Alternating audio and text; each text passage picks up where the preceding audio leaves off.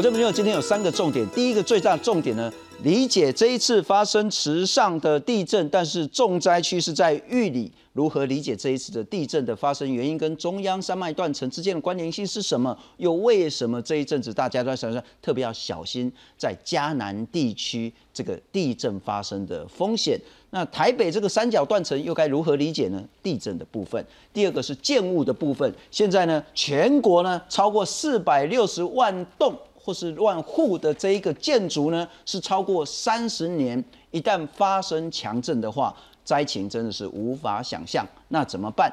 一直在谈所谓的防灾型都根啊，都根在都根，但是就是无法都根，问题卡在哪里？但更重要的是第三个层面。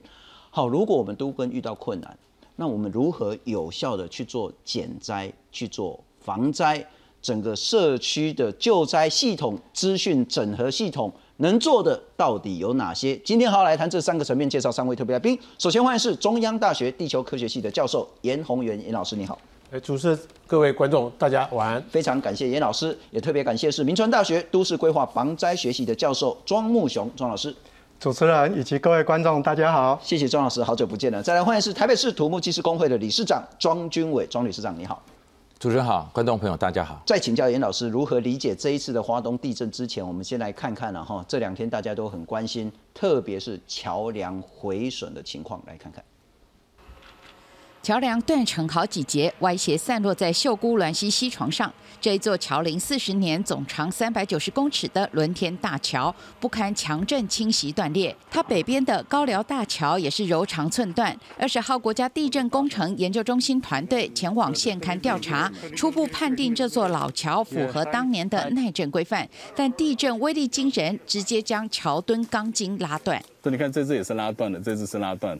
以往的结构桥梁的设计里面是允许用这种搭接的方式，超过规模六就会有这种桥梁的 damage。对，高寮大桥损害严重，调查团队表示要复原不可能，恐怕要重建，但重建位置需再审慎评估地质条件。这次池上大地震导致花莲共有六件桥梁受损，其中两座断桥，其他则变形或出现裂痕。而富里民众通行前往玉里镇上的玉长大桥，桥墩钢筋也是明显裸露，因变形封桥。住在桥另一头的富里居民直呼，现在到玉里镇上要花三倍时间，不方便啦，到玉里差不多十分钟。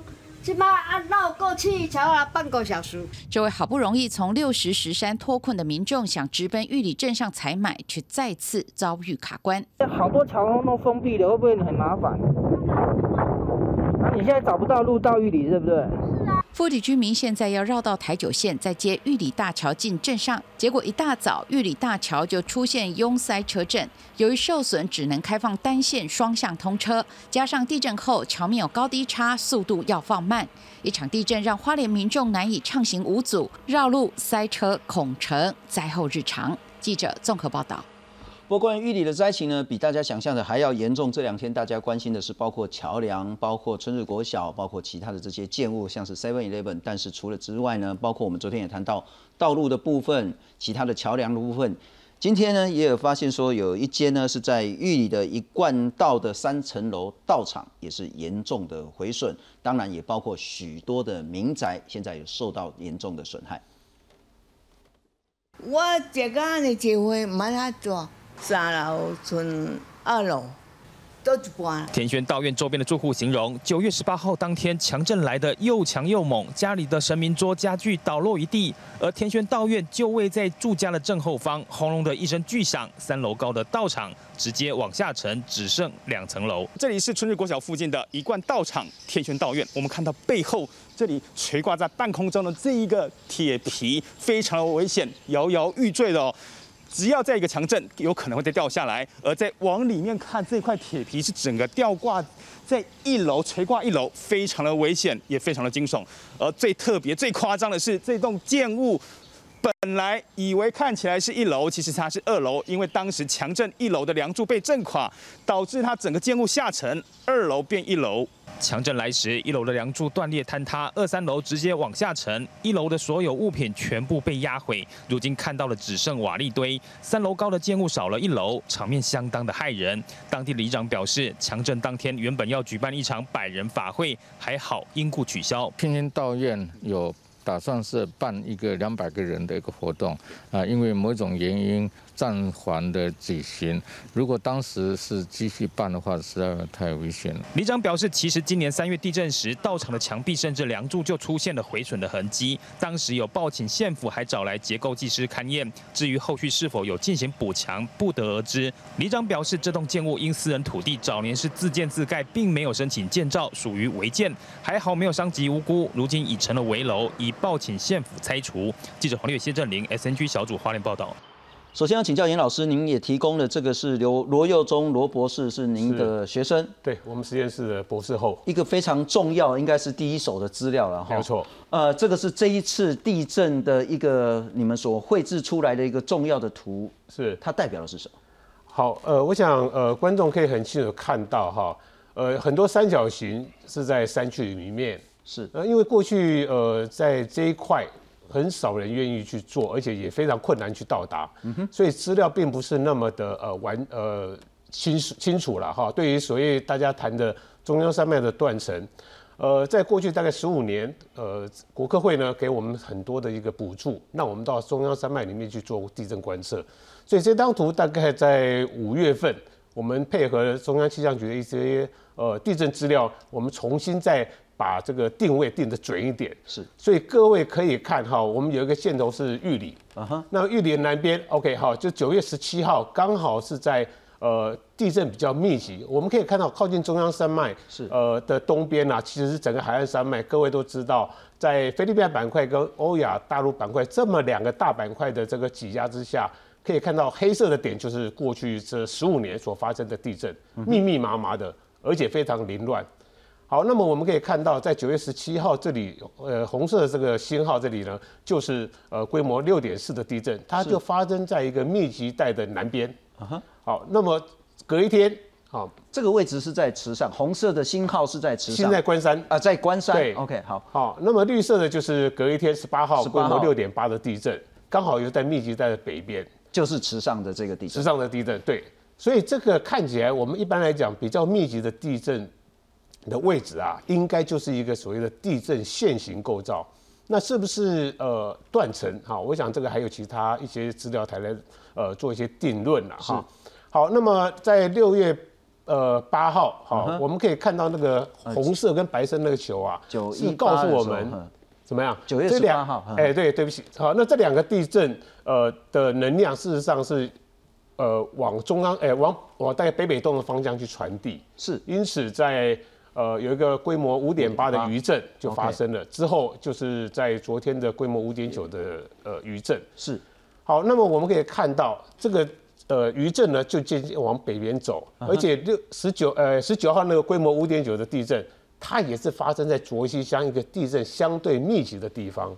好，所以这个告诉我们，其实呃刚刚讲的说这些桥梁啦，甚至为什么玉里那边呃比较受灾比较严重。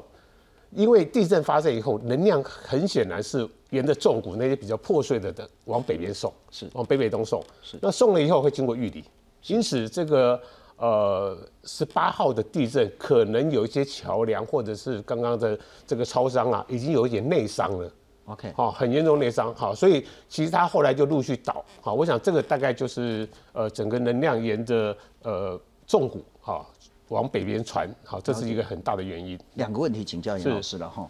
所以从您画的这四个星号，很显然我们看到一个，我中性一点叫切面，是我们可以理解这就是一个断层吗？对，大概我们断层当然有它的定义哈。可是我们现在看起来，这个呃破裂带或者是我们讲这个地震线型，事实上是存在的。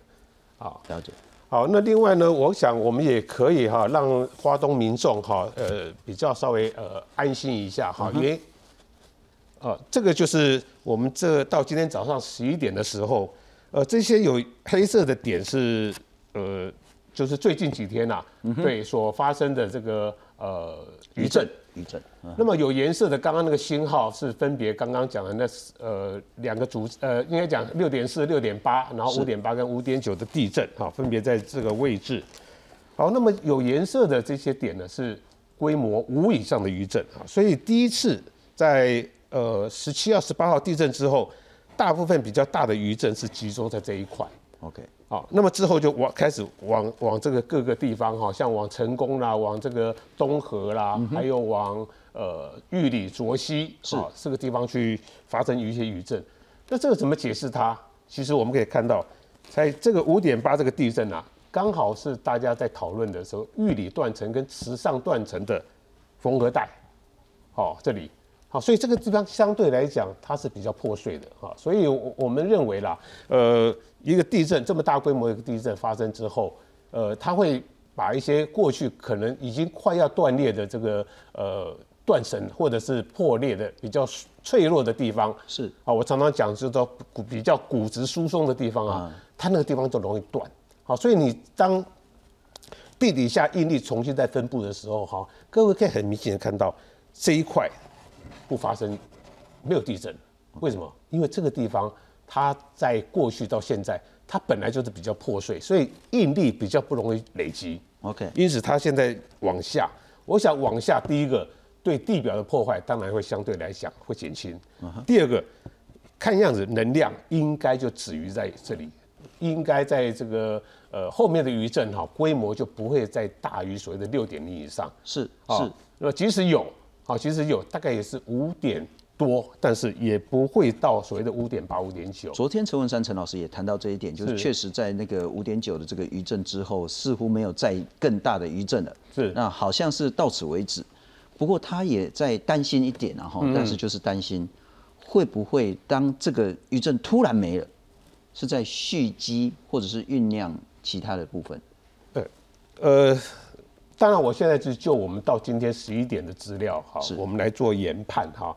其实呃，应该是这个呃地震系列啊，呃，大概在两个礼拜，好，应该就会结束。了解。哎，大概在两个礼拜就应该会结束。好，这是我们根据呃华东这边地震的，还有它构造，我们所了解目前所了解的一个构造跟地质的背景，我们去做这样子的一个推论。是。好，所以我想这个对于呃华东民众哈，呃稍微可以放心一点，放心一点。对。那当然啦，就是说如果真的又来地震的话，大家还是要非常注意了哈。不过我要请教一下庄老师，呃，某种程度啊，真的是天佑台湾，因为是发生在礼拜天下午。所以春日国小，不过可能要特别强调一下，昨天我们叫做春日国小那个全毁这个标是错的了哈，应该就是说两栋主建筑中间这个连通道呢是严重毁损。那现在呢结构技师去勘察之后呢，这两栋主建筑呢呃没有严重的毁损，但是还要再看那是不是结构的这个部分还要再加强。可是我想问的是说，真的是天佑台湾，像刚我们看到一贯道那个道场，它本来是要有一个很大很大的活动，是礼拜六有地震在公阿伯行卖班。结果那百种要帮了，我还是想问的是，我们大概很难老是靠老天帮我们。这一次不管是在救灾的部分，或是平常我们在做或者那个减灾的工作，我们有什么可以值得高兴或是值得借鉴的部分吗？呃，我觉得这个议题呃非常的重要哈，呃，如同刚刚我们教授所讲的哈，呃，台湾每年都有几千次的地震，可是我们近几年来自灾型的地震。哦，明显的感受变多了。那原因是什么？因为我们真的是房子老了哦，所以在这个部分，我们诶，在我们政府里面，我们到底能够做哪些事情？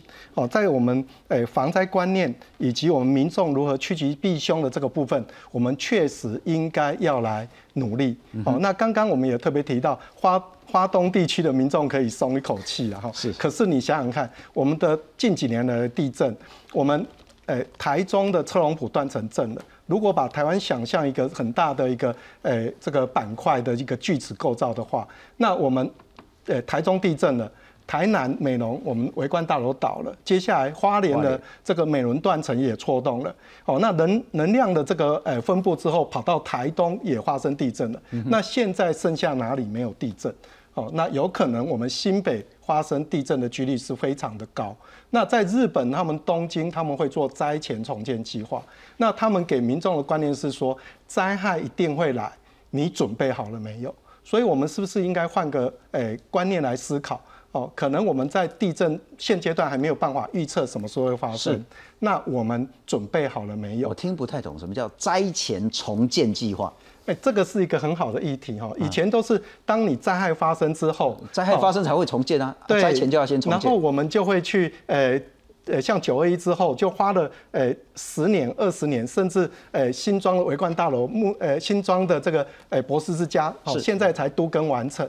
可是日本他们讲的灾前重建，也是我们现在国内在推的灾前重建观念，就是灾害一定会来，你准备好了没有？假设我们透过呃国家地震中心或者是呃国家灾害防治科技中心的地震模拟，哦，新北、台北。哦，就像诶会倒一万栋的房子，也就刚刚我们主持人特别提到，台湾超过三十年以上的老房子有三四百，诶三四百万栋哈。那这些房子，我们如果确定会发生这样的灾害，那房子倒了，我们的废弃物要放在哪里？桥梁要怎么抢通？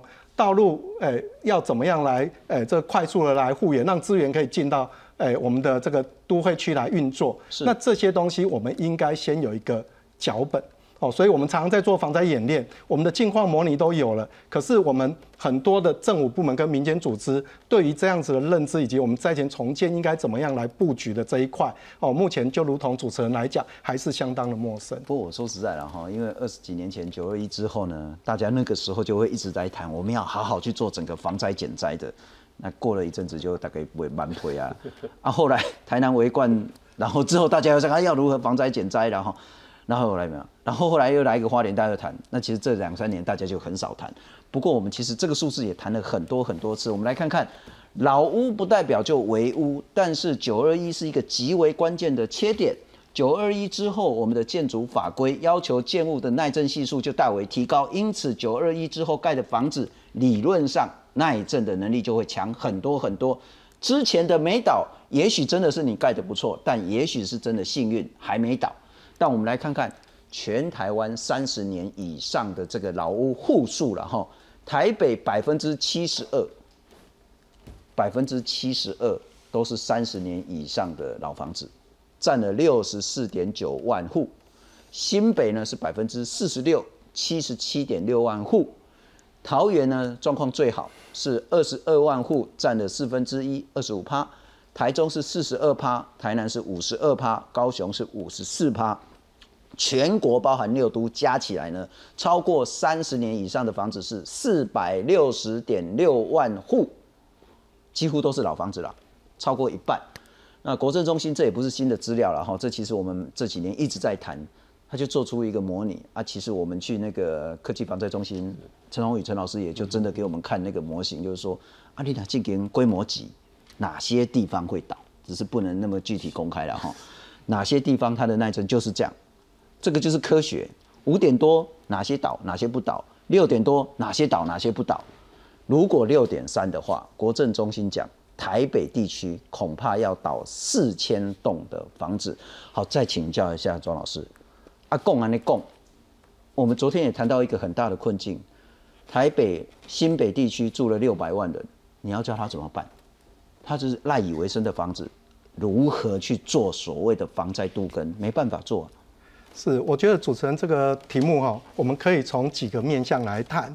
哦，就是说刚刚有讲到天佑台湾，大家可以想一想，九二一是半夜一点多发生的，可是如果你从教育部的资料去看的话，是一百四十几所学校全岛或半岛，还好它是发生在晚上一点多，否则的话这个伤亡可能不是两千多人。是，那在。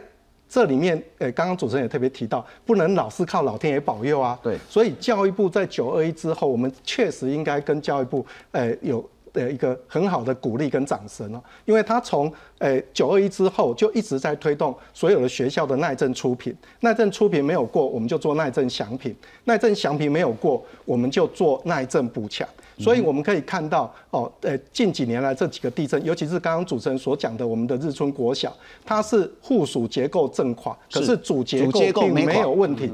这个就是我们教育部诶努力的一个成果，而且教育部在一百一十一年，今年已经通令所有国中小都已经几乎完成主结构的耐震补强。OK，好，那所以我觉得这个是值得肯定。那第二个部分就是，我们政府部门应该怎么样一起来协力哈？那我们现在国家灾害防救科技中心，也就是陈宏宇教授呢，诶，跟自然师他们有推动韧性城市的建构。那他们有一个诶灾害管理资讯系统，哦，那整合我们所有的诶防救灾的能量做分析，而且诶我们所有的县市呢都有指定一个诶学校。哦，来搭配我们县市来做诶科研哦，包括我们诶地震啊、哦台洪啊、灾害的之类的一个落实应用。哦，我觉得这个诶我应该诶也是我的老师啊，我跟陈宏宇老师大家都很熟，我觉得我应该给他诶按个赞哈，因为他实在是我们的前辈，也帮我按一个啦，因为他其实真的很认真。但我们现在遇到一个好处跟困境，就是说。公共建筑了哈，当然也许等一下庄理事长会谈到，虽然我们这次桥垮了，但是因为震度实在是太强，那学校垮，但是它是那个连通道，但主建物没有。我们的公共建筑，特别是学校，我们其实啊医院当然也是了哈。我们现在整个耐震是强化很多，但民宅的部分真的很难做。哎，这个主持人这边提到就是，哎，我觉得我还是要佩服一个人，然后就是我们哎。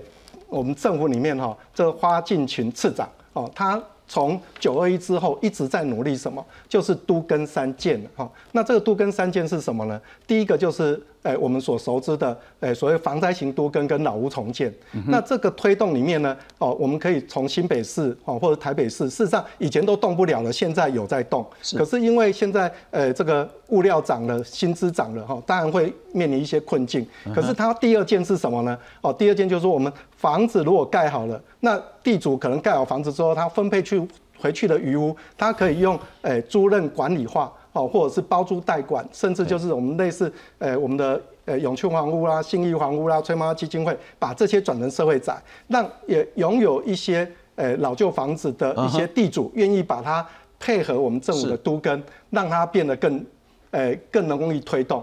那我觉得最重要还是第三点了哈，就是我们都跟的最后的一件是什么呢？哦，那。呃，前两件已经有一件完成，一件正在做。那另外最后一件是什么？就是我们如何让这些有房子哦租给弱势族群，可是他不在那边呢？那他也不配合都都跟啊？万一地震的时候死的不是他哦，所以我们觉得哦，应该要朝这个方向努力。比如说首尔，他这一次下大雨淹大水，那死的人是谁呢？是住在地下室的民众。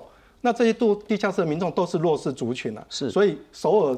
最近就采取了强力的一个措施，禁止他们哦在住在那一个围楼或者是地下室里面。那我们现在呃很多的都跟推不动，有可能是卡在一些呃就是呃老屋，可是他不住在那边，可是他有屋主，但是是房东不住在那边啊，岛又不是压到我，他不会在意。是，所以我们觉得都跟的第三件非常重要，就是如何让这些诶。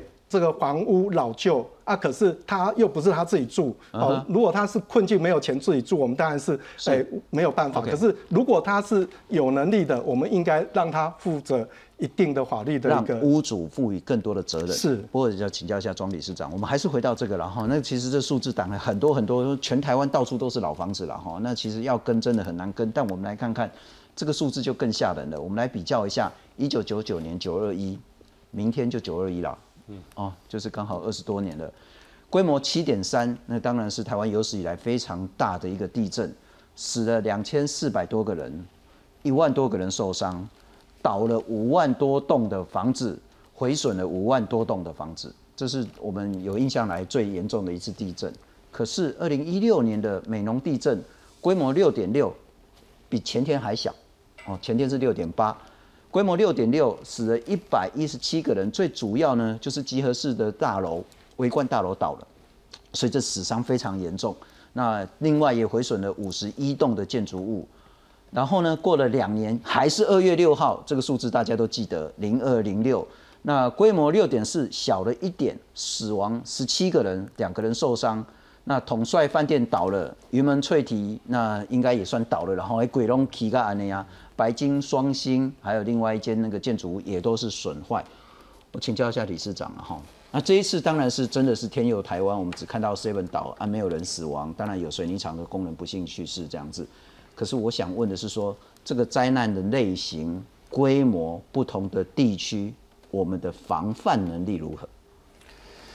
其实以目前所看到的，不管是到九二一到美浓地震、花莲地震，其实每一次的大地震造成的死伤伤亡啊，其实工会都是第一时间都到现场去动员，所以每一次只要发生大地震，是可能我们就会在很多的媒体哈，或者在很多的这种带状节目，大家就会共同来讨论。我还记得花莲那一场，我还就在现场访问你好久连线这样子。那这个就是哎反复的情况下，哎一段时间之后，可能又唤起民众的当时的一个记忆。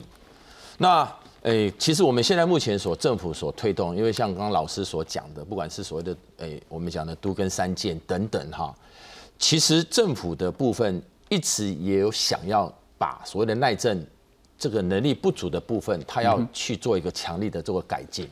可是你看哦，从九二一的地震发生之后的，我们的耐震能力的部分的法规就推动提升。是，然后从美浓地震到花莲地震之后呢，我们就会慢慢哎，又慢慢推出了所谓的危险老旧建筑物的这些相关的条例。嗯哼。然后到现在目前为止，建建筑法第七十七条之一又修正了。我们刚刚讲的，我们要怎么对说哈？目前九二一之前的房子，你要怎么样去维持它的所谓的我们讲的公众的这些诶危害度的部分，它就有强制啊。不管说，比方说我们讲的八十八年九二以前的房子，只要医院、百货大楼啦、学校、商场啦，楼地板面积超过一千平方公尺，而且是单一产权的部分。以前是做什么？以前只有做消防检查，每一年做消防检查的申报。可是现在要多加了一个什么？叫做耐震能力的检查。这代表什么？其实每一次每每发生灾害，其实都有一个进程一直在推强度，慢慢把这个所谓的改建，或者是说我们这些推动的法规的强度，其实逐渐去把它加强。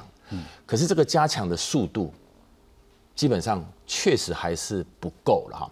当然，这个不够就会回到说，哎，我们本身的这个哎民众的意识，或者是说本身已经很多的这种高绿值绿离子社区哈，它已经安全上面已经有疑虑了。是，可是里面还是会有很多的不同意户哈，可能有一些种种的原因，有可能不住不住在刚刚老师讲的不住在那边等等。是，那就造成我们诶所谓推动所谓耐震不足的这个能力的这个不管是重建或补强部分，这个进程就有一点慢。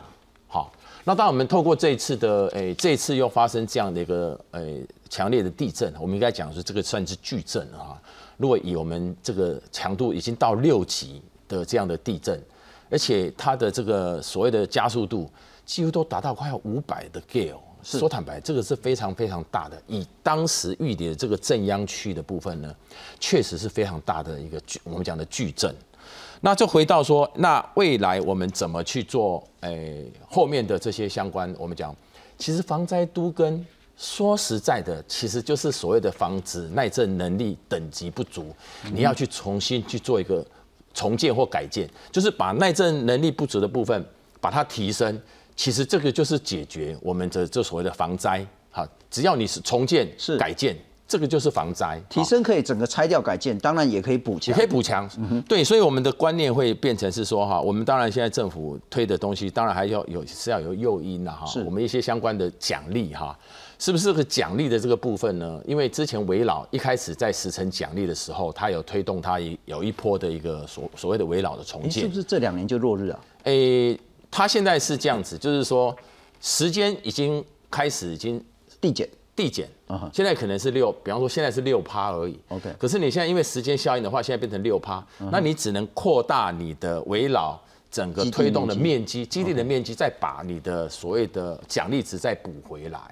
OK，再补回来。所以，所以这个诱因未来要诶很明确去推动所谓的这种我们讲的耐震能力不足，让民众愿意再去做所谓的都市更新啊。这个诱因是不是可能是不是还要再再补强再补强再想一下，或是说有一些比较危险的部分，就是所谓那个那个我们现在讲的，如果你耐震能力等级没有办法达到现有法规的零点三五，我们叫做危险建筑物，以后是可以强拆的。我问一个乌鸦嘴的问题了哈，那个国政中心先前是讲说六点三规模，那六点三规模当然就是正央应该就在双北下面嘛哈，那因为这一次前天那个是六点八，但是是在池上。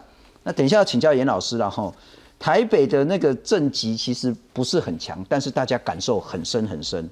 就有一个很奇怪的地方啊，为什么大家觉得特别晃？那也许跟盆地有关。但我请教那个理事长，一起攻六点三哦，周立是六点八哦。但如果六点三，当然就是要发生在那个双北地区的六点三，然后台北可能要四千栋。那我就用就推了哈。如果玉里，因为是在池上，也不是在玉里嘛哈。如果玉里前天受到的那一个震度发生在双北地区，你如何想象那个灾情？其实这个目前在很多的我们讲的国家型的一些防灾的一些中心呢，其实都有去做研究过，甚至在台北什么样规模，它会倒多少房子，倒在什么地方，其实这个都有数据。近乎龙灾，这龙灾，只是说这个东西，你如果公布之后呢，可能会对民众会有产生恐慌。只是这个很重要一个东西，就是说哈，其实现在都甚至都可以预估到啊，因为现在大数据 AI 是是非常非常的我们讲先进，它可以从我们现在当初围绕诶所谓的条例推动的时候，做了很多耐震出品。嗯哼，其实耐震出品其实已经有很大的大数据存在了。比方说，我们可以推估出来说，台北市哪些建筑物在哪个地方，它的耐震等级是多少，这个都可以推估出来。是。从整个台北市的每一个，只要它它的这个所谓的使用的这些面积什么，都可以推估出发生什么样的状况，台北市哪些房舍会倒。那这个未来可以做什么用？除了是说以后，诶，我们想说以后中央跟地方之间如果去做合作的时候，是就要去慢慢去推，说如果真的大地震，哪些东西确实会耐震能力不足的时候，政府要主动。去针对那一些的住户，是可能要去鼓励去做所谓的改建，或者是说，甚至他们要再做一个耐震初步评估。是是，不过我记得那个围冠之后，其实大家有一番争执。我们也知道是那个叫做土壤异化潜势区，是要不要公布？哦啊，打给记噶啊，罗贝套还是公布，因为这是人民生命安全。同样的耐震系数，理论上也应该要适度的公布了哈。等一下特别请教一下那个老师，就是说，那如果政府都知道说规模几？震度多少？多少哪里的房子会倒？那我们接下来的计划是什么？可是我要先请教一下严老师，我们来看看这一次在花东的地震，为什么包括连气象局的专家官员们都说，除了花东之外，大家真的要非常小心，在嘉南地区可能这个灾害也会不小。我们来看看。花莲玉里镇上不少道路柏油都破裂，被震出长长的裂痕。技师拿着仪器测量缝隙，透过搜集资料来进一步分析地质。以前在那个玉里国小那边是以前的破破碎带，那地表会从那边出来，但有可能它会从原原本的地方重复发生。六点八强震过后两天，气象局地震测报中心持续监控。从每小时地震发生趋势图看起来，地震频率与规模都明显下降。统计主震前有七十三起前震，十八号主震过后到二十号傍晚有九十二起余震，其中规模五到六的共有八起，发生的时间序都比较靠近主震。地震测报中心表示，地震活动正慢慢缓和，接下来应该还有余震，但不会这么密集，可以稍微松口气。而目前观察这一起地震序列，测报中心再度强调，不是池上断层所引起。我们在地质构造上面往这个地表下来看，正央或者主要正正央群的位置，确实就不是，尤其是规模比较大的地震哈，确实不是发生在这个池上断层的断层面上。测报中心表示，十九号午后一度只剩下小区域地震，原本有点担心，不过后来又陆续有余震。统计后认为，目前符合地震序列逐渐衰减标准，密集地震期应该快要结束。不过地质学者示警，认为近五十年来中央山脉断层玉里段极少发生地震，对比车龙埔断层在一九九九年发生九二一地震前三十年，同样也没什么地震，但用这一次强震会触动当地能量。玉里这区过去是没有地震的，极少地震就是，所以这那那区块是我个人非常担心的一块，因为你没有地震，它其实它未来会也很有可能产生一个很大的地震。专家担心玉里断层已经被中央山脉断层出路段联动而开始活动，呼吁中央可以尽速展开当地的地质调查，考虑是否公告中央山脉断层为活动断层。另外，也应划设潜势区域，确保建物耐震系数没问题，做好防灾准备。记者综合报道。好，我们来看看下一个大地震啊！哈，但是所对所有的专家学者来讲呢，都是两难。因为第一个大家都知道不可能预测地震，但另外一方面，我们真的对地震研究了好多好多，我们也收集了好多好多资料，也很清楚，万一哪个地方发生地震，它的灾情可能会是如何严重。我们来看看，呃，地震测报中心的主任陈国昌他说呢，嘉南地区有十个断层，而都分布在人口密集区，有三四个断层要特别的注意。那也不会公布是哪几个了哈，因为公布了大家都紧张啊，紧张之后也无济于事。那台北盆地的三角断层呢是正断层，那他们认为说威胁可能比较低一点。那很显然，陈文山陈老师不是这样子认为了哈。那台湾地震模型的风险评估是说，未来五十年发生规模六点五以上的地震几率是百分之九十九，那规模七点零有五十四，其中呢在台南的中州构造几率最高，六点九的地震呢几率是百分之三十九。中央大学的说法是说，台南地区哈，黑楚龙给给啊，低矮楼房应该要有更高的耐震标准。成大地科系的教授呢，饶瑞军饶老师他说，嘉南累积的能量速率最快，未来最有可能发生大地震。台南以南到屏东呢，地表长期有缓慢的能量释放，但台南以北却没有。请教严老师，为何大家这么担心嘉南地区？呃，的确哈，刚刚主持人所讲的哈，呃，江南地区为什么大家呃会觉得说它是可能是下一个比较大的地震发生哈？呃，我们可以从这样子的一个呃，也是老教授哈，因为他现在正在规划所谓的南部地区的一个是呃灾害一个叫做观观测研究了哈。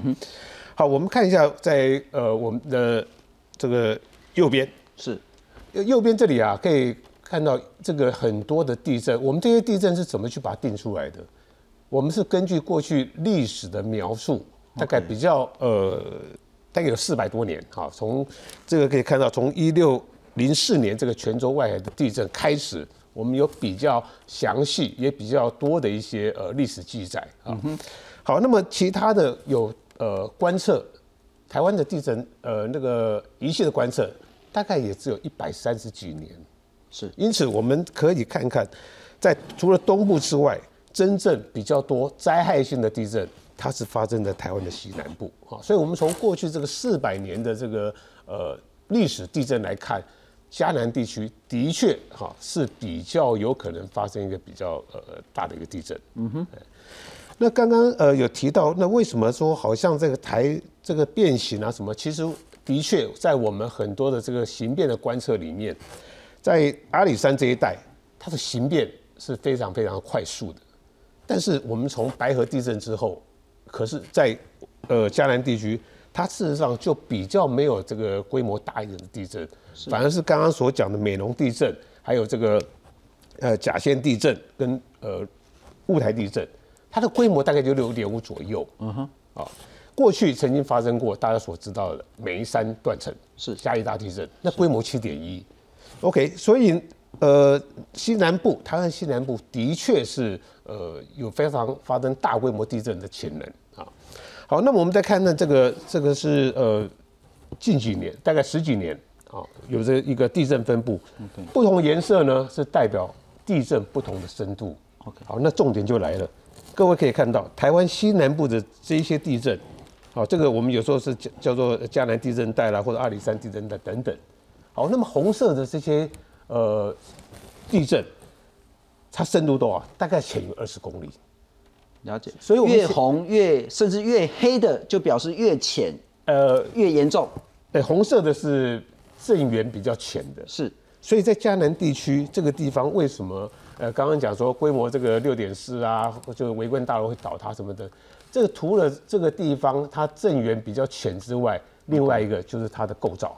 因为它就是江南平原，所以它会有一些类似像土壤异化，或者是其他的这个呃震波会放大，所以有些建筑物就容易倒塌啊。所以加上我们人呃人口比较众多啦，还有甚至很多这个呃像高铁啦什么很多建高速公路都在这一带，所以我们建立的这个预警系统可能也会，假如说地震就是我们讲发生在过去的这个呃。呃，这个什么一九零六年的眉山地震，好，事实上几乎都没有所谓的预警时间，啊，这是我们为什么很担心啊，在这个地区会发生比较大规模而且比较浅源的地震。是，那么对迦南地区的民众生命财产还有建筑都是非常大的威胁。是，除了迦南之外，那我就一起请教老师了哈。台北，第一个是不是三角断层真的大家可以放宽心，说那个几率发生大地震的几率是不高的？我们可以这样理解吗？第二个，如果是这样。我觉得啦哈，我们现在说那个这两天台北的那个震度可能都是两级、三级，但是我觉得好晃，你知道吗？就是说礼拜天下午的时候，我帮我女儿去买个饮料，就在路面上哦，海咖黑头给牛踹一条挨两下给肿出来，哇！我唔捌丢给讲那你路的海咖呢？为什么感受会这么深？可是真的几率不高吗？大地震？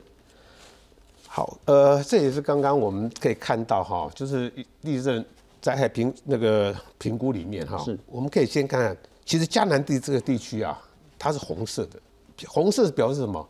表示它发生地震的几率相对来高。OK，好，台北在哪里？台北在这里，这边有一条画的这条线，就是大家在谈的三角断层。OK，啊，台北盆地它是什么？它颜色非常的低，表示几率很低。好，这是我们从这个呃。呃，地震灾害评估里面去做的一个估算啊，呃，但是为什么台北刚刚主持人讲，为什么台北呃地震来中觉得好像震波比较大，大家就谈到一个叫做盆地效应。好，我们这个过去这个我们学校的温国良老师啊退休了哈，不过他呃在这个在学校的时候，他做了非常多的所谓的。呃，强地动的分析是好，这是借用他的资料，就是台北盆地。我想大家从这个卫星影像图可以看到，这边有一个线形，这就是现在大家所讲的三角断层。嗯哼，啊，然后这边当然有个线形，这边有个线形，好，就是其他的断层了哈。那台北盆地就在这个位置。呃，在比较早期，中央地质调查所在台北盆地去打了非常多的所谓的探勘井。这个探勘井因为钦佩的关系啊，过去只大概打到的。四百公尺，嗯哼，还打不到所谓的岩盘、基盘，就是都是软土啦。好，我们这么讲都是软土。是，后来呃九月之后，啊政府就是呃花了非常大的经费去做所谓的钻井，就一钻井发觉，在五股这个井啊，竟然可以打到将近七百公尺才打到什么？才打到基盘。所以这就非常奇怪哈。我们从这个等值线的密度，如果我们看这个立体图的话。那么就是过了这个所谓的呃，刚刚讲的这个构造线型以西啊，它是整个陷下去的。嗯哼，好，所以它非常非常的深。好，各位可以看到这个等值线的，在这个三角断层的位置啊，它的等值线非常的密，告诉我们说那个地方应该过去曾经陷落过。是，好，那么过去陷落过，它才会由这个大汉溪啦、新店溪还有呃基隆河所送出来的这些沉积物啊。就在台北盆地慢慢慢慢堆积。OK，好，好，这个是呃，我们先从一个大概盆地的效应，呃，盆地的这个形成，好，跟各位做说明。OK，好，那么底下这一张，好，就是很重要。那么台北盆地，它长得真的是很奇怪。好，我们大概过了大概了哈，这个位置就是过了呃呃呃圆山饭店那条线，一直到这个树林呃莺歌这个连线以西呀。它是陷下去很深，因此我们每次地震来，大家刚刚主持人讲说，为什么感觉摇晃的很厉害？嗯哼，哦，那个就是说震波送到台北盆地以后啊，因为这个比较软，因此它传播的速度会比较慢。OK，当它传播速度变慢，第二个震波已经送进来了，那就是有点像后浪去推前浪，所以能量就加上去，好，所以变成它的振幅就变大。这就是所谓的盆地放大效应，哦，所以住在台北呃这个地方，呃每次地震来，大家都觉得哎好像摇晃的比较厉害，甚至会头晕啊什么这个。是。其实不管从中部，像九月大地震，或者是从呃上次呃花莲的三一地震啊，为什么在这个呃一零一大楼那个倒塔车啊会掉下来啊？那之后啊这些宜兰的地震什么等等，大家都会觉得。像这次的呃玉里啦、池上呃关山跟池上地震，好像到台北盆地，大家都觉得晃动的很厉害。嗯哼，这个就是所谓的盆地震波放大效应。一个是盆地的土壤，因为遇到比较软，所以它传递能量比较慢。是，然后后面的这个能量又过来，所以就加成。对。那甚至到了这边呢，它还可能会反弹回来。对，到了这个可能到大屯山这这一块啊，它又反弹回来，所以再加上去，再加上去能量加上去，好，所以这个是一个例子哈，这个就是我们在九二一的时候以及呃非常实际的例子哈。各位可以看到，就是说从这个呃中呃积极所送上来的地震波，到了台北以后，哪里是红色的？红色是代表什么？摇晃比较厉害，就是说它的这个震度会比较加强啊。所以这个红色的，就是我们大家所担心的哈。这个就是在呃所谓的新庄哈，这个刚刚这个庄老师所讲的像博士的家了哈。然后到这个呃北投这一块，这个就是什么？刚刚关渡啦，还有北投那个地方，它的沉积物相对来讲是比较厚的。了解。OK，所以你可以看到这两块刚好跟台北盆地，好，就是比较是堆积物比较厚的地方，它是呃振幅会比较大。同一个地震是在新庄在北投的震度，对，就会比其他区域来的大。对，这是九二一的例子哈。当然，你震波从这边过来又不一样了哈。哎，就不一样。不过总之，台北盆地它会有所谓的放大效应，就是因为都是软土，嗯因此呃，刚刚呃庄老师还有说这个庄理事长所提的，都跟老围绕的建筑物的都跟一定要加强，一定要快速。原因在哪里？因为真的天不会见得会真的就保佑台湾啊。是是，所以我们过去刚刚讲说，像九二一是在清晨，哈，那这一次很多人讲说，哎、呃，地震好像都发生在假日，好像是这样子。好，三一地震也是发生在礼拜天，好，那么昨天那个呃池上端的地震也是在礼拜天，可是是不是每次都这么好运？其实不然，好，所以这种所谓的呃防灾前的像一些老旧建筑物的补墙啊什么。补强真的有用啊！各位如果在很多捷运看到柱子用这个铁板去围起来，这个都是防范预览、了解未然。好，所以这个东西其实对呃一些建筑物啦，事实上都是有必要的。好，那就讲到很重要的重点了哈。刚刚严老师就整个分析的说，全台湾刚刚也特别讲到，为什么一直在讲迦南地区，它是有学术依据的。为什么在台北地区的感受会特别深，或是特别地区的这个威胁会比较大？好，这是学术上的提醒。那回到应用上，减灾该做什么？哎，这个这个事实上，我觉得我们政府呢，哎，在这几年努力的非常的多哈。像我们的哎消防署，它有推灾害防救生根计划，那每个县市呢，哦，基本上都有一个团队来辅导他们哦，做所谓的哎这个所谓应变中心开设的一个设备的盘点哦，还有我们防灾能量的盘点哦，以及我们社区哦怎么样来加强。所以，我们内政部呢，诶，也最近最在推那个韧性社区的认证。那我们民传大学都市规划与防灾学系呢，也是我们防灾室的认证机构。哦，那目前我们慈济呢，也是我们防灾室的认证机构。那越来越多的人来参加防灾室，哦，所以当刚刚主任讲的减灾要怎么做呢？政府诶，包括就是我们的学校校舍的补强，以及我们诶警消医疗单位的补强，还有我们应变中心的资源能量的提升以外，我们民众该怎么样公私协力哦，来提升我们这样子诶整体的灾害防救能量哦？我觉得这个是诶我们可以思考。那我们谈到那个韧性社区了，什么叫做韧性社区？要怎么做到韧性社区？哎，是。那内政部在推动这个韧韧性社区的时候呢，哦，他会给予诶这个韧性社区的一颗星标章哈、那这一颗星的标章呢，就是我们里长哦，或是社区发展协会的诶理事长，他召集了哦这个我们社区里面的志工，然后遇到这个台风豪雨，他们能够诶先去巡视。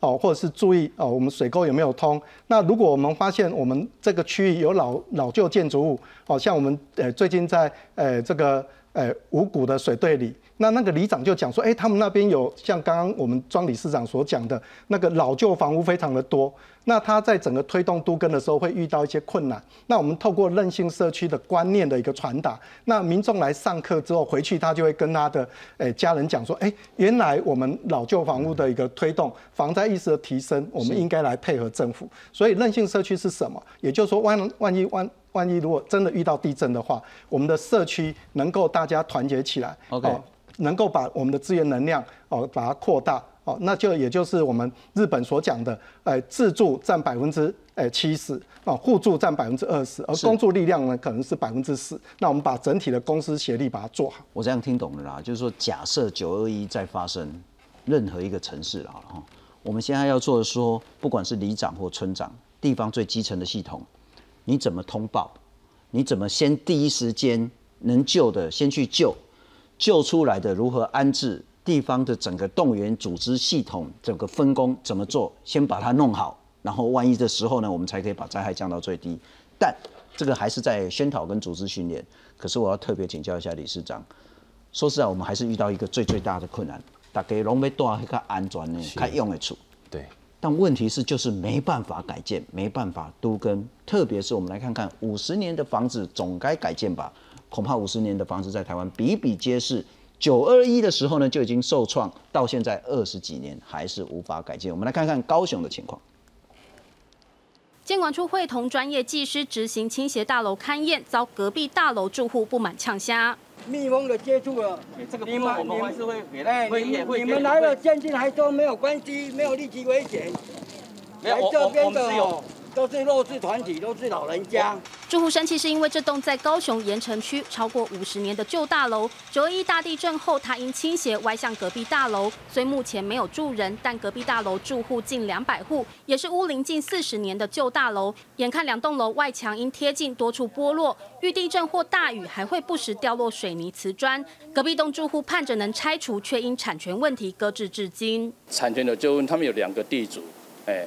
那目前大家都在诉讼当中，所以也很头痛。大家按摩不困呢，这个停工。上周末强震后，大楼安全再度引起关注。高师傅二十号找来土木、结构等三大工会勘查，判断结构没有受损，实测倾斜率为一万分之四，无立即性危险，未达围楼标准。它的倾斜程度要达到四十分，就是说我建筑物如果高度是四十公尺，要倾斜到一公尺，那个基本上很斜的。住户对市府说法不买单，要求建管处正式发文给管委会做未来球场评据。这栋建筑基本上有做有一些倾斜啊，那我们会依照建筑法命他去做改善。啊，如果不改的话，我们会有建筑法第九十一条的处分。监管处表示，若所有权人不改善，会依建筑法处六到三十万元罚款。另外，也建议所有权人可申请围老重建，是否将会提供相关协助？记者陈焕宇、许正俊、孟昭全高雄报道。李正，我们就碰到一个最为难的地方，然后我相信所有候选人呢，都一定说我要加速都更，但是似乎每一个人执政之后都很难做得到。我想问的是说。都跟你至少要所谓的百分之九十几以上的人同意，然后一审可能审个四五年以上，围绕比较快，但是它要百分之百。换句话说，我们就永远卡死在人性。有些人他不想搬，有些人他搬不走，有些人想赚大钱，有些人他根本没有钱去推。我想问的是说，我们有真的可行的解决方法吗？因为这个牵扯到所谓的私人产权的问题，就是这是我的财产。可是会，我觉得，我认为后面的制度会慢慢这样子，因为每一次地震发生就会产生很多的灾害。那每一次的灾害之后呢，政府他就会把商委的一些管制的，甚至强拆的这个规定跟制度又会再加强。嗯哼，从以前到现在都是这样，慢慢慢慢一步一步慢慢去加强，因为他怕他怕把它加到一个很强的部分呢，其实这个又会造成民众之间有所谓的反弹的效应。所以为什么之前在所谓的以前？哎，所谓的危险建筑物的认定不是很明显，就是不明确。所以以往哈常常在推动说，到底我在做所谓的不管是围老或是都跟在改建的时候，碰到一些相关的，我们讲的有时候我我们也不能讲讲到钉子户啦，是说他可能在产权部分，他认为他不想要做更新，也不想要拆拆掉。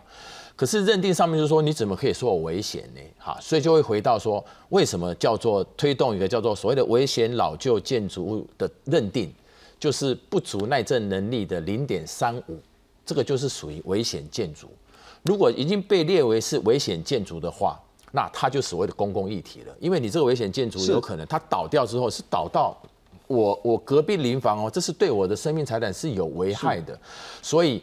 可以用这种所谓的认定这种危险建筑物的部分呢，可能在整个在整合的部分呢，可能未来政府可以是不是要所谓的代拆或强拆，要把这个公权力呢，要把它提升，不然以后还是会很多文林院哈这些有相关争议的这个事情哈。当然这是其中一项。那第二项部分呢，我们诶可以慢慢去导引，像日本哈，他做了很多的所谓，因为刚刚有讲到相关的减灾啦，或是以后要怎么防灾。我们如果已经可以模拟出来说，一个建筑，哎，一个一个都市里面，它多大的建，哎，多大的那个级数，它会有多少的房子的倒，这时候就可以把它规划出什么呢？叫做防灾通道。因为我们所有的救灾，我们现在现在县市政府一直在做所谓的训练，比方说民众的教训练啦，还有甚至跟那些诶那些那些什么哎跟技师工会啦，还有一些消防队啦，一起组成一个所谓的救灾团队，它是未来为了。为了救灾而准备，可是以后你要去抢灾的话，哈，这个消防通道以后的这个防灾道路，这个是命脉哦。如果你一个地方哈发生大地震了，你原本要的消防通道、消防道路旁边的房舍都倒了，倒在路边的时候，倒在原本的这个消防道路的时候呢，其实你这个在整个体系的救灾系统是没办法的。我想这个老师在做这个防灾的部分是很重要，所以你的意思就是说，在特定地区呢，这些危险的地区，我就是画一条两条，这个叫做防灾通道，一定要防。而且防灾通道哈，你去诶国家会有做模拟，模拟之后那个防灾通道会导哪些反射，以后政府要介入进去，说你要如果有这样的话，你要补强，或是怎么去奖励他去做补强。我也许用资助的方式补强，也许用容积的方式让你可以改建，也许就是命令你必须要。